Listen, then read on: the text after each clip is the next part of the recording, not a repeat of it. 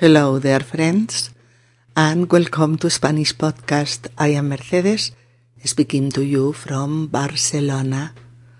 In our 252nd episode, Open Couples, we enter into a seventh phase of our subjunctive study in substantive sentences with verbs with which we express our opinions and with which we communicate ideas, judgments, opinions, etc. We do it through a very fashionable theme nowadays, open couples. So we can enter this grammar theme having fun and knowing topics that interest everyone. Hola queridos amigos y bienvenidos a Español Podcast. Soy Mercedes y os hablo desde Barcelona. En nuestro episodio número 252, Parejas abiertas, entramos en la fase 7 de nuestro estudio del subjuntivo y del indicativo en oraciones sustantivas, con verbos con los que expresamos pues nuestras opiniones y con los que mm, comunicamos ideas, juicios, pareceres, etc. Lo hacemos a través de un tema muy de moda en la actualidad, las parejas abiertas.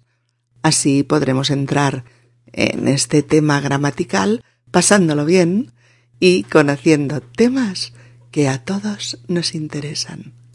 Episodio número 252. Parejas abiertas. Vamos a descubrir todo lo interesante y útil que nos va a ofrecer este episodio. Vamos allá. Ángela y Eva se han reunido en una cafetería para hablar de un tema mmm, delicado. Eva lleva 12 años casada. Ángela 15. Eva y su marido, Alberto, se están planteando abrirse eh, a otras relaciones de pareja. Eva está de acuerdo, pero tiene dudas y por eso quiere hablar con su mejor amiga, Ángela. Asistamos al diálogo entre ambas. Bueno, Eva, supongo que tienes que decirme algo importante. Parecías preocupada por teléfono. Bueno, Sí, es un asunto al que le estoy dando vueltas y más vueltas en los últimos días. ¿Tú dirás? Cuéntame.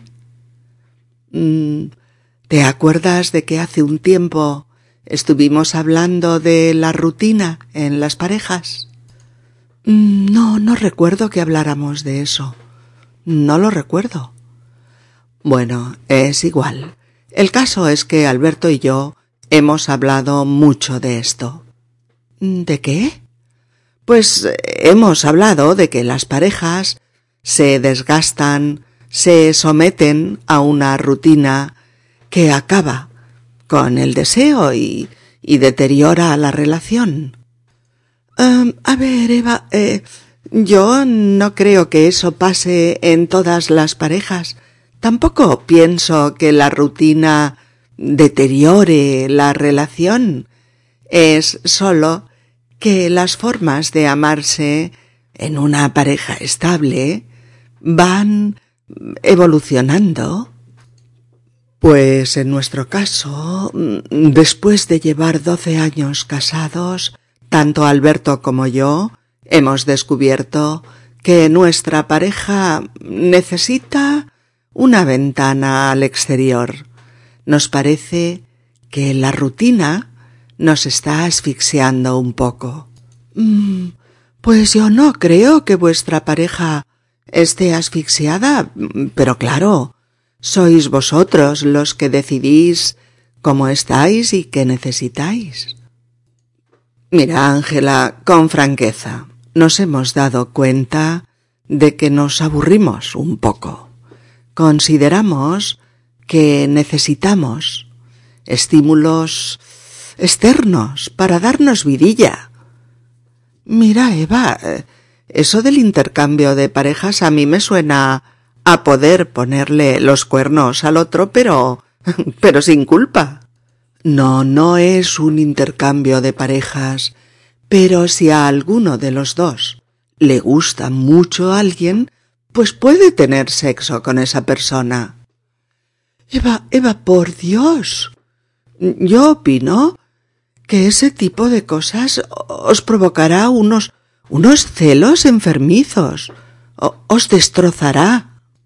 No creo que nos los provoque. Al contrario, si los dos estamos de acuerdo en abrir la pareja a otras relaciones y negociamos unas reglas entre ambos, los celos desaparecen, lo mismo que las mentiras y los cuernos. No hay traición, porque son relaciones consentidas. Mm, no creo que podáis establecer unas reglas en un asunto tan tan espinoso. Pues yo he hablado con gente que forma parte de de parejas abiertas y puedo constatar que se establecen normas. ¿Así? ¿Ah, como por ejemplo? Pues por ejemplo, abrir la pareja porque los dos miembros lo quieren. Dar ese paso porque ambos creen que mantener sexo fuera de la pareja puede acabar con la rutina, estimular de nuevo el deseo y abrirte a nuevas emociones. Mm, pues yo opino que que podéis dedicar todos esos esfuerzos a tener nuevos estímulos entre vosotros dos. Ay, Ángela, me imagino que mucha gente lo ve así, pero nosotros somos conscientes de que la pareja monogámica no es más que una construcción cultural. Es más, afirmamos que es una forma de convivencia antinatural. Eva, ¿Pero qué, qué te pasa? Te veo muy radical. Aún me acuerdo de lo enamorados que estabais cuando os casasteis. Mm, y aún lo estamos, estamos muy enamorados. Pero el sexo se ha convertido en algo rutinario y aburrido. Creo que no nos sentimos ni cómodos ni felices tal como están las cosas. ¿Y, y Alberto, tu marido, lo ve igual que tú? Mm, de hecho, fue él quien empezó a hablar del tema. Mm, no sé, va a mí este tema me da la impresión de que puede hacer daño a alguno de los dos. Pero por eso hay normas. Una de ellas es que si uno de los dos después de empezar, cree que está sufriendo, que no lo soporta, o se siente incómodo, o se siente traicionado, o, se muere de celos, o, o ve que, que no es como creía, pues la experiencia se detiene. Ya, pero, por ejemplo, yo estoy convencida de que hay que tener mucho estómago para hablar de la que es tu rival en la cama. Eh, es que no se habla de eso. Él o ella van con alguien y ya está. Le dices a tu pareja que has ido con alguien, pero, pero sin entrar en detalles, a no ser que el otro los pida. Mm, por lo que dices entiendo que, que se oculta cierta información. No, no se oculta, es sólo que no es necesario dar detalles. Mm, ¿No hay en todo esto algo de promiscuidad? Yo creo que no. El hecho de tener una relación abierta no significa que vayamos acostándonos con todo el mundo como si fuéramos adictos al sexo. No es eso, en absoluto. ¿Y, ¿Y si te enamoras del otro? Eh, normalmente se establece una duración determinada para cada relación sexual. No busco amor. Eso ya lo tengo con Alberto. Busco nuevas experiencias sexuales. No puedo entender que busques sexo con otros amando a Alberto. Pues porque creo que eso no pone en peligro ni nuestra relación ni nuestro amor. Eva, ¿y, y todos estos intercambios no crees que pueden favorecer un sexo de, de riesgo? No, Ángela. La gente que forma parte de parejas abiertas se hace análisis de control cada tres meses y tiene que estar dispuesta a enseñar esos análisis en todo momento. Y siempre se practica sexo seguro. Oye, que me estás poniendo paranoica, ¿eh? Supongo que no querrás seducir a, a Leonardo, a mi marido. Júrame que eso no va a pasar. te lo juro, te juro que eso no pasará. Porque una de las normas sagradas es no establecer relaciones con personas que formen parte del círculo de amigos de la pareja. Además, de buen rollo, Ángela, Leonardo nunca ha sido mi tipo. Lo adoro como amigo, pero permíteme que te diga que no me pone. Mm, qué amable. Venga, mujer, lo digo para que te tranquilices. Mm, no sé, Eva, opino que no soy la persona adecuada para hablar contigo de este tema. Yo no podría hacer algo así. Me moriría de celos. Para mí, para mí es antinatural. Y estoy convencida de que a la larga no puede funcionar. Mm, yo creo que sí eres la persona adecuada. Has sido totalmente sincera, y eso me vale. Tampoco esperaba que estuvieras de acuerdo conmigo en todo. Eres un sol, Eva. Gracias por decirme eso porque es de las pocas veces que no estamos de acuerdo en algo. Bien, amigos, menudo temazo, ¿eh? La pareja ya es en sí misma un tema complejo y amplio. Pero si hablamos de las llamadas parejas abiertas, la cosa se complica. Es un tema problemático, controvertido, en el que todo el mundo quiere dar su opinión y en el que puedes encontrar las opiniones más dispares posible, posibles y mucha pasión al defender las ideas de uno y otro lado. Y eso les pasa a Ángela y a Eva, que ven el tema desde perspectivas muy diferentes, cuando no enfrentadas. Se han encontrado en una cafetería porque Eva ha llamado a Ángela para decirle que tenía que hablar con ella. Bueno, Eva, supongo que tienes que decirme algo importante. Parecías preocupada por teléfono.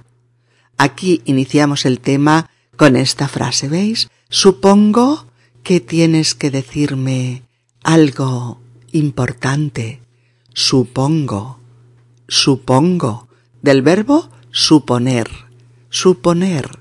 Uno de los verbos que forman parte de ese grupo verbal que vais a encontrar en muchas gramáticas y libros de español como verbos con los que expresamos una opinión y con los que comunicamos cosas, ideas, opiniones, juicios, pareceres, etc. Y tras haber estudiado a lo largo de seis episodios las fórmulas con subjuntivo e indicativo en oraciones independientes, entramos ahora de lleno en las oraciones sustantivas con subjuntivo o con indicativo. que vamos a conocer y a comprender con calma, tranquilamente y clarito, clarito. ¿Y qué es esto con este nombrecito especial? ¿Qué es una oración sustantiva? Calma, chicos, calma. Es algo muy, muy fácil. Es una oración subordinada a otra oración principal. ¿Vale? Cuando oigáis algo sobre una oración sustantiva, inmediatamente pensad que es una oración que depende de otra, a la cual complementa y completa. ¿Y por qué se llama sustantiva? pues porque hace esa función, la de sustantivo o nombre, respecto a, mm, a la principal. ¿De acuerdo? Funciona como un sustantivo, como sujeto, como complemento directo, como otro complemento, un grupo nominal, un pronombre. Bueno, estas oraciones suelen estar introducidas mm, eh, por estos elementos. O bien las conjunciones que o sí. Fijaos, dime que me quieres. Dime eso. Dime si realmente me quieres. Oh, me gusta que me lo digas. Oh, me gusta que estéis felices. Oh, no sé si estáis felices. ¿Vale? O pueden estar introducidas por, por un pronombre. Si digo no soporto que no me quieras, eso no lo soporto. Ahí. O por un adverbio interrogativo, no sé dónde ha estado el fin de semana. ¿O puedes explicarme cómo lo has hecho? No sé cómo lo has hecho, etcétera. Bueno, lo iremos viendo, tranquilos. Esto es lo que suele ser más habitual al introducir una oración de estas, subordinada substantiva, dependiente de la otra principal. Eh, bueno, diríais, sí, esto es muy difícil, pero ¿cómo me doy yo cuenta? Pensaréis, ¿verdad? Queridos amigos, de que tengo que usar una subordinada de estas, pero ¿cómo lo detecto yo? ¿Cómo voy a saber si ese verbo principal tiene que llevar otra oración dependiente? Y además, ¿cómo voy a elegir yo el modo indicativo o subjuntivo para la subordinada, que no soy Einstein. A ver, ¿por qué me lo complica tanto el español? Que no, que no. Bueno, basta de preguntas, vamos a abordar el tema de manera que no os quede ni una duda, ni una. Bien amigos, entramos en el tema de lo que necesitamos para expresar opiniones y para comunicar. Eso en vuestros libros de, de español vais a encontrar muchos nombres para estos verbos, pero, a ver, yo voy a intentar clasificarlos de forma que lo veáis muy claro, ¿eh? Mm, mirad, la categoría general para estos verbos sería verbos para expresar la opinión y verbos para comunicar, ¿de acuerdo? Expresar la opinión y comunicar. Categoría general. Y dentro, perdón, y dentro de esta categoría general ponemos los verbos de percepción mental, los verbos de percepción física y los verbos de lengua y comunicación. Tranquilos, que vamos a ir por partes y despacito, despacito. Mirad, hoy solamente vamos a repasar los verbos de actividad mental y comunicación muchos de los cuales, además, salen en nuestro diálogo. Eh, verbos que podemos encontrar también, seguro que en vuestros libros están como verbos de entendimiento, verbos de opinión, eh, de percepción mental, verbos de lengua, verbos de comunicación. Y hay una regla, si no nos ponemos ortodoxos, con la cual los vamos a recordar más fácilmente, y es que son los llamados verbos de cabeza. Fijaos, ¿eh? Verbos de cabeza, pero solo como regla mnemotécnica, ¿eh? ¿Y por qué se usa esta, esta regla? Para recordarlo, pues porque son verbos que implican operaciones mentales, claro, operaciones pues de pensamiento, de entendimiento, de comprensión, de expresión, verbos que expresan opiniones, valores, eh, reflexiones, juicios, etcétera, etcétera. Verbos tan conocidos y tan usados como creer, pensar, opinar, suponer, eh, imaginar, considerar, afirmar o negar, entender, eh, asegurar, contar, juzgar, descubrir, olvidar, saber, explicar, confirmar, sospechar, comunicar, narrar, comentar, eh, sostener, hablar, meditar, planear, decir, afirmar, eh, prometer, contestar, manifestar, confesar, etcétera, etcétera. Como veis, amigos, unos son muy, muy claros en cuanto a la categoría a la que pertenecen y otros pueden pertenecer a una o a varias. Pero bueno, yo creo que estos concretamente los vais a poder recordar muy bien, ¿verdad? Así es que en este episodio vamos a tocar estos verbos eh, para expresar nuestra opinión y para comunicar cosas, ideas, pensamientos, etc. Recordemos, ¿eh? Verbos de expresión y comunicación dentro de la categoría general de verbos de actividad mental.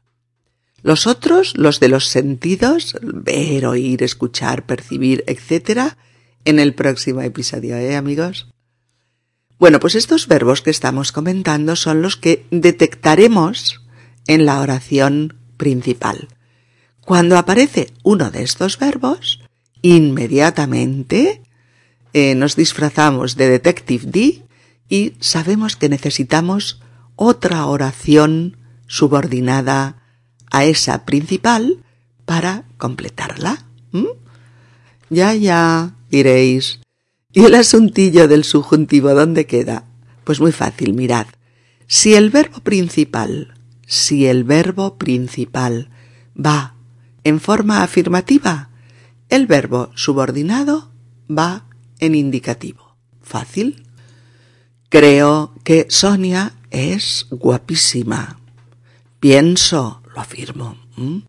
Pienso que vamos a ganar el juicio. Opino que estás muy cambiado desde el año pasado. Imagino que vendrás a la fiesta. Te aseguro que no le he dicho nada a nadie de nuestro secreto. Sé que no me quieres. He descubierto que él me engaña. Etcétera, etcétera. Y ahora, si el verbo principal va en forma negativa, el verbo subordinado va en subjuntivo. Afirmativo, indicativo, negativo, subjuntivo. Mirad, muy fácil, las mismas frases, los mismos ejemplos que acabamos de ver, pero ahora en forma negativa. Mirad. No creo que Sonia sea tan guapa. Negativo subjuntivo, ¿veis? No pienso que vayamos a ganar el juicio. No opino que hayas cambiado tanto. No imagino que vengas a la fiesta estando con gripe. No te aseguro que haya guardado el secreto. No he descubierto aún que me engañe, pero todo llegará. Bueno, esta regla hay que aprenderla como si no hubiera un mañana. si verbo 1 afirmativo, verbo 2 indicativo. Si verbo 1 negativo, Verbo 2, subjuntivo. Habrá excepciones, ¿eh? pero en otro momento. Así es que está claro lo que tenemos que hacer, ¿no? Y es fijarnos en el significado del verbo principal, el verbo primero. Y si es uno de los que estamos trabajando aquí, ya sabremos cómo es el otro, el subordinado. Y esta regla rige para todos estos verbos de la principal. Todos estos verbos que vais a encontrar como verbos de actividad mental, o de entendimiento, o de percepción mental, o de opinión, o de comunicación, o de lengua, o de habla, o de expresión, o de pensamiento. Todo esto estará en vuestros libros. Y todos estos verbos en afirmativo, en la oración principal, se corresponden con indicativo en la subordinada y todos en negativo se corresponden con subjuntivo. Bien, retomemos el diálogo. Nos habíamos quedado justo al principio cuando Ángela le decía a su amiga Eva que suponía que ella tenía que decirle algo importante, que parecía preocupada por teléfono. Y habíamos visto el verbo suponer en una frase afirmativa acompañado de que supongo que y en este caso con indicativo supongo que tienes supongo que tienes que decirme algo importante. Si fuese negativa diría mm, no he supuesto que fuera importante.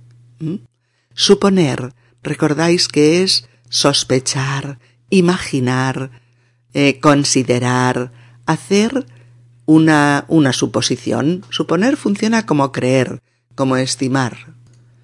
Se usa muchas más veces con indicativo, pero a veces, a veces se usa con subjuntivo, aunque específicamente con este verbo suponer es un poco forzado a veces, ¿eh? Pero bueno, pasa con algunos de, de estos verbos. Y Eva le responde que sí, que quiere hablar de un asunto al que le está dando vueltas y más vueltas durante eh, los últimos días. Cuando le das vueltas y más vueltas, das vueltas a algo, es porque piensas mucho en ello, porque reflexionas sobre ello, pues con mucha frecuencia, porque es un tema que vuelve, que vuelve una y otra vez a tu cabeza. Y Eva está así, pensando mucho en un asunto, dándole vueltas. Por eso Ángela le dice Cuéntame, dime qué te pasa. Eva le empieza recordando una conversación que tuvieron hace un tiempo. Le dice ¿Te acuerdas de que hace un tiempo estuvimos hablando de la rutina de las parejas? El verbo es acordarse, acordarse de algo, similar a recordar pero acordarse va seguido de de. Entonces es, ¿te acuerdas de... y más qué? ¿Te acuerdas de que... ¿Tú dirías de qué? ¿De qué tengo que acordarme? Pues como el verbo es afirmativo y, por tanto, en la segunda oración irá en indicativo, dirá, ¿te acuerdas de que estuvimos en pasado? Estuvimos hablando de la rutina de las parejas? ¿Qué es eso de la rutina o las rutinas de las parejas? Mirad, rutina. R-U-T-I-N-A. Rutina.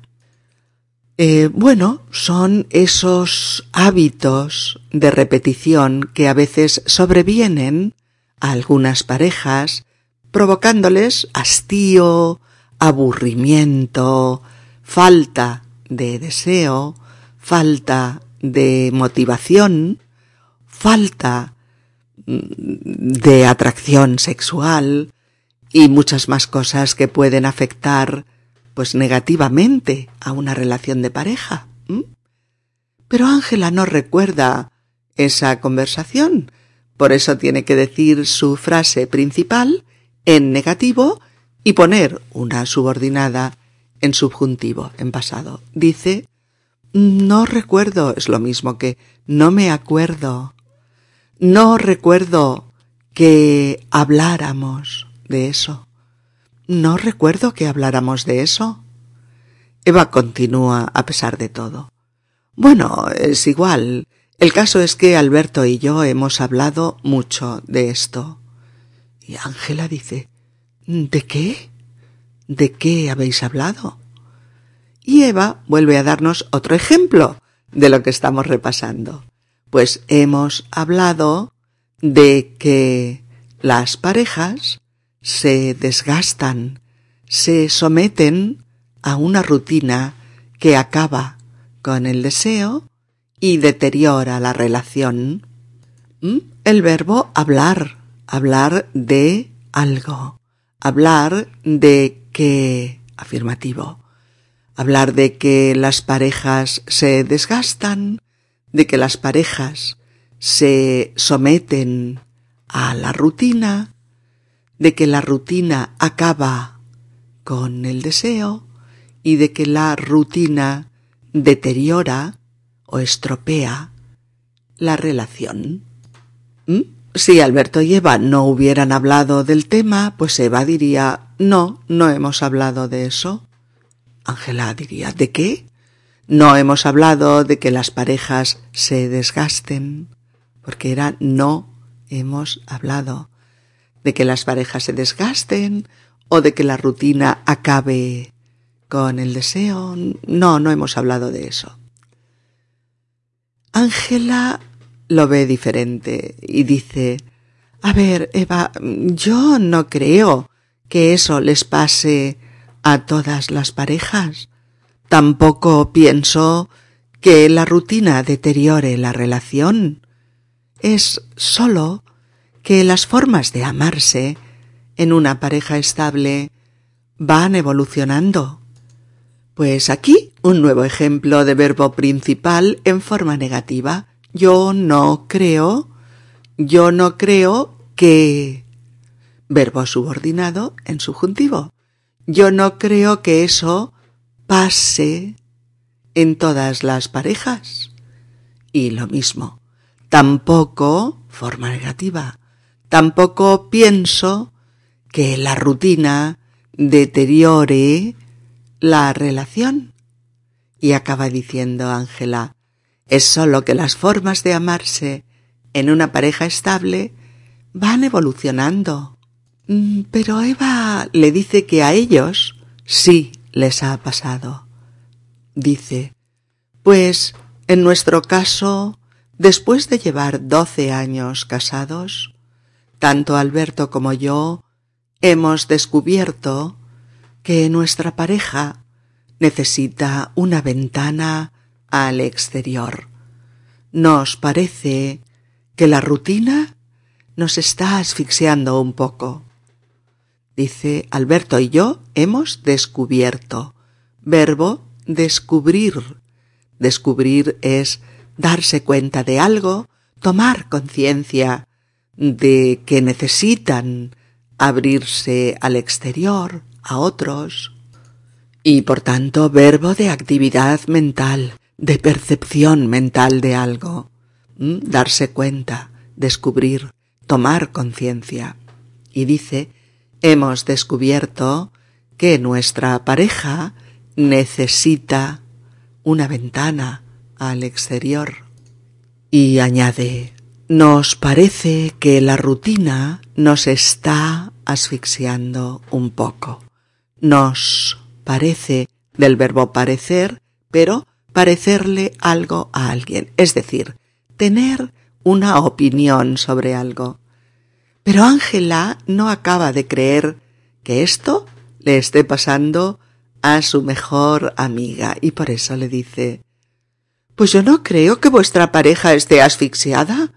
Pero claro, sois vosotros los que decidís cómo estáis y, qué necesitáis.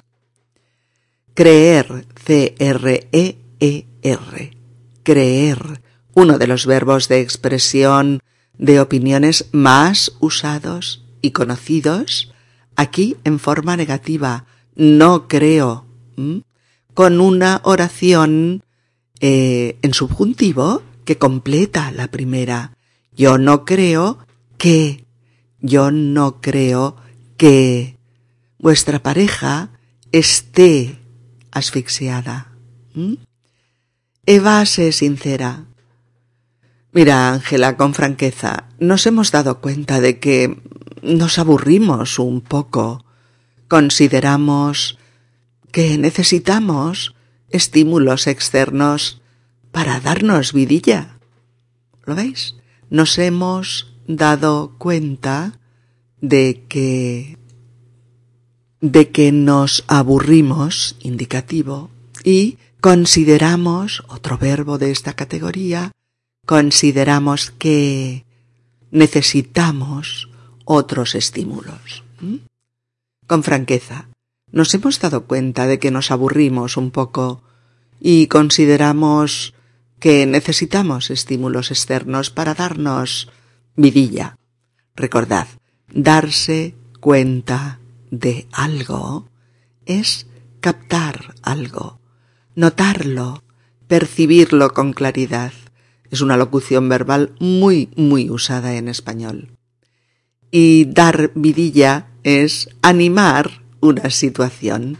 Vidilla es un diminutivo de vida. Ángela está cada vez más en contra del tema que le plantea su amiga y le dice Mira, Eva, eso del intercambio de parejas a, a mí me suena a poder ponerle los cuernos al otro, pero sin culpa. En este caso, me suena es aquí también verbo de actividad mental que quiere decir algo similar a me parece, tengo la impresión de que o cosas similares. Me suena a poder ponerle los cuernos al otro pero sin culpa. Supongo que recordaréis que ponerle los cuernos al otro es serle infiel a tu pareja. Estar con otras personas, ligar, acostarse, sin que el otro lo sepa, engañándole. Bueno, esto de las parejas abiertas a Ángela le suena a serle infiel al otro, a engañarle, pero sin sentir culpas, eliminando cualquier mm, planteamiento ético del asunto. Eva le aclara que no es lo mismo una pareja abierta que un intercambio de parejas. Es decir, no es que Alberto y ella como pareja se encuentren con otras parejas para intercambiar los parteners. No, no es eso. Sino que cada miembro de la pareja individualmente tiene libertad para mantener mm, relaciones sexuales cuando conoce a alguien que le pone o la pone como una moto. Por eso Eva le dice, no es un intercambio de parejas, pero si a algunos, a alguno de los dos le gusta mucho a alguien, puede tener sexo con esa persona. Ángela realmente se imagina un escenario muy dramático si eso pasara y le dice Eva, por Dios. Yo opino que ese tipo de cosas os provocará unos celos enfermizos. Os destrozará. Fijaos, ¿eh? Opino. O-P-I-N-O. Opino. Verbo opinar. Uno de los verbos estrella para establecer cuál es tu posición sobre un asunto. Un verbo de opinión, de expresión de opiniones, en afirmativo y al cual complementa el verbo dos en indicativo. ¿Mm? Opino que esto os provocará unos celos enfermizos en futuro. Indicativo. Y opino que esto os destrozará. Seguro, queridas amigas y queridos amigos, que ya vais pillando la mecánica de este tipo de oraciones con este tipo de verbos. Vamos a salir un momento, un momento del diálogo para airearnos con otros ejemplos, pero con la misma mecánica. Por ejemplo, pienso que este tema de las parejas abiertas es interesante. Mm, yo no pienso que lo sea. No pienso que este tema sea interesante. Oh, creo que Miguel tendrá dificultades con el examen. No creo que Miguel tenga dificultades con su examen. Oh, dice que Pablo es muy antipático. No dice que Pablo sea antipático. Dice que es serio. Oh. Su novio le ha dicho que la deja. No le ha dicho que la deje. Le ha dicho que necesita un tiempo. Oh. Creo que dice la verdad. No creo que diga la verdad. Oh. Pienso que está mintiendo. No pienso que esté mintiendo. Oh. Considero que tienes muchas posibilidades de conseguir ese trabajo.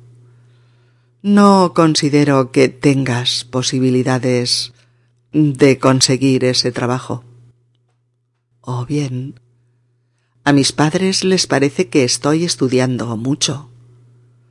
A mis padres no les parece que esté estudiando lo suficiente. O me da la impresión de que Julio quiere declararme su amor. No me da la impresión de que Julio quiera declararme su amor. Mm, me parece que mi hijo tiene problemas en el colegio. No me parece que mi hijo tenga problemas en el colegio. Oh, Sonia me ha confesado que está enamorada de Luis. No, Sonia no me ha confesado que esté enamorada de Luis.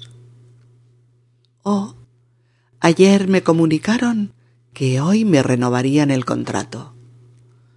Ayer no me comunicaron que hoy me renovaran el contrato. Oh, creo que mi novio vendrá con nosotros al cine. No creo que mi novio venga al cine con nosotros. Oh, me parece que Carmen es un poco celosa. No, no creo que Carmen sea celosa. Oh, imaginaba que iban a castigarla en el colegio. No imaginaba que fuesen a castigarla en el colegio. Estoy desolada. Todos pensábamos que era buena compañera. Yo no. Yo no pensaba que lo fuera. Creo que la energía nuclear es la mejor. Mm, pues yo no creo que lo sea. No creo que la energía nuclear sea la mejor de todas. Oh, pienso que es fácil dejar de fumar. Mm, yo no pienso que sea fácil dejar de fumar. Oh, a mí no me parece que el estrés sea una locura. A mí me parece que tanto estrés es una locura. Considero que es necesaria una fuerte conciencia ecológica. Yo no considero que sea necesaria una fuerte conciencia ecológica. Creo que el futuro será mucho mejor que el presente.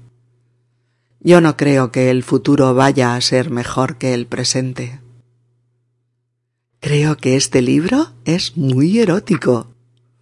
Yo no creo que este libro sea erótico. El jefe piensa que trabajamos poco. No, el jefe no piensa que trabajemos poco. Creo que la comida está muy picante. No creo que lo esté tanto. Creo que tienes razón respecto a las terapias alternativas. No, no creo que tengas razón respecto a que no son válidas. Etcétera, etcétera. Bien amigos, hemos dividido este tema en tres episodios. Parejas abiertas, estimular el deseo y morirse de celos, pero con el mismo diálogo y el mismo tema de trabajo, pero es complejo y es mejor hacerlo en tres fases, aunque aunque sea la misma historia, ¿eh? Nos vemos en unos días. Chao. Un abrazo. Si este podcast te ha resultado útil y te ayuda a progresar con tu español, puedes tú también ayudarnos a continuar con futuros podcasts haciendo una donación a Donate en la página de inicio del sitio web de Spanish Podcast www.spanishpodcast.org donde pone ayuda a mantener esta web, donar. Please help support my ongoing podcast by making a donation. The sole support for my work comes from listeners like you. It is easy to donate. You can donate by going to Spanish